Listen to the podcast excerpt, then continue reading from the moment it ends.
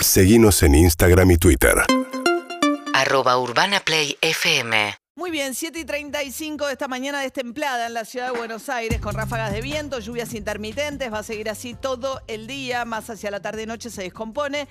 Y nosotros nos vamos a ir a Río Janeiro, Brasil, porque hoy es el Día de la Independencia de Brasil, es como nuestro 9 de julio, 25 de mayo, el día que elija, pues nosotros tenemos dos días, no es un país normal, argentino. Pero bueno, eh, hoy es el Día de la Independencia y hay grandes movilizaciones alentadas por Jair Bolsonaro, que está en un enfrentamiento creciente con la Corte Suprema de Justicia de Brasil, está llamando a millones a marchar en Brasilia y en San Pablo. María Marta Bruno es directora de contenido y género eh, y productora de Yacina en Brasil. ¿Qué tal, María Marta? ¿Cómo estás? Buen día. Buen día, María. ¿Cómo estás? Gracias por la invitación. Bueno, ¿qué pasa hoy en Brasil? Que hay mucha tensión alrededor de esta jornada. Hay mucha expectativa por lo que va a pasar en Brasilia y en San Pablo. Anoche ya tuvimos una previa con la llegada de los apoyadores de Jair Bolsonaro a la explanada del de ministerio, que es como si fuera la Plaza del Congreso o la Plaza de Mayo eh, en Buenos Aires. Eh, los apoyadores del presidente llegaron en camiones, en colectivos y invadieron, incluso sacaron eh, las vallas que la policía había puesto en algunas áreas de, la espalda de los ministerios, que en donde están los ministerios, el Palacio Presidencial y la Suprema Corte del país. Estos apoyadores llegan con consignas golpistas, piden el cierre, la el cierre de la Suprema Corte, la detención de los ministros, la muerte de algunos ministros y el cierre del Congreso Nacional.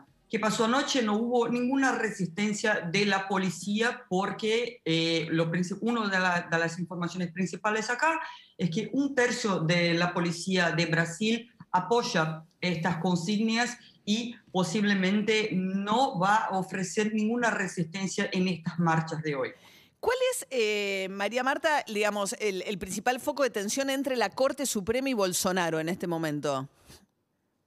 El presidente es investigado en cinco causas que son relacionadas a corrupción y también a abuso de poder y a noticias falsas, las fake news. El presidente, sus hijos, que son eh, uno es senador, otro es diputado federal, otro es concejal, acá por Río de Janeiro, Bolsonaro es, de Río de Janeiro, eh, están involucrados también en estas causas. Y a medida en que eh, estas causas avanzaron, las investigaciones avanzaron, el presidente aumentó su tono en contra del poder judiciario. Actualmente hay varios apoyadores del presidente también acusados de difundir eh, noticias falsas en las redes sociales que fueron detenidos por orden de la Suprema Corte. Por eso este, esta escalada mm. en el tono de Jair Bolsonaro, que hace un par de semanas dijo que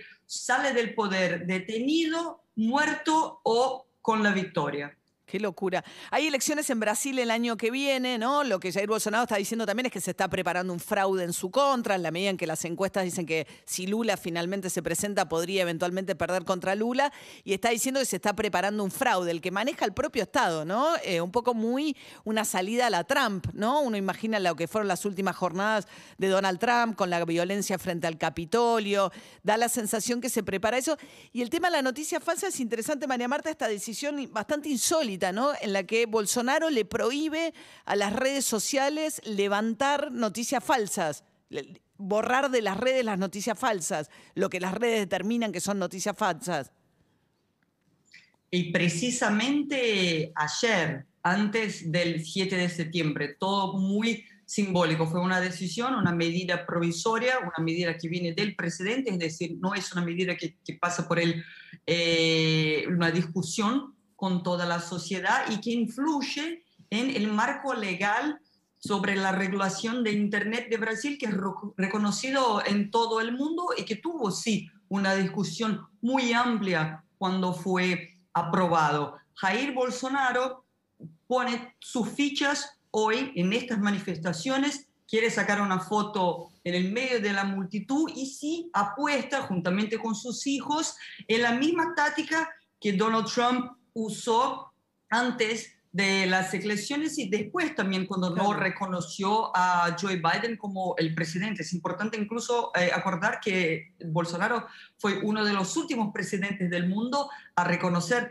la, la victoria de, de, Joe Biden. Y todas las acusaciones sobre una supuesta fraude en el sistema electoral de Brasil nunca fueron probadas porque nunca hubo ninguna evidencia o ninguna prueba en este sentido. Bolsonaro o en las encuestas pierde para Lula y es, muy seguro decir, María, acá en Brasil, que el presidente tiene un tercio de los, de los electores eh, garantizados. Los demás él tiene que conquistar.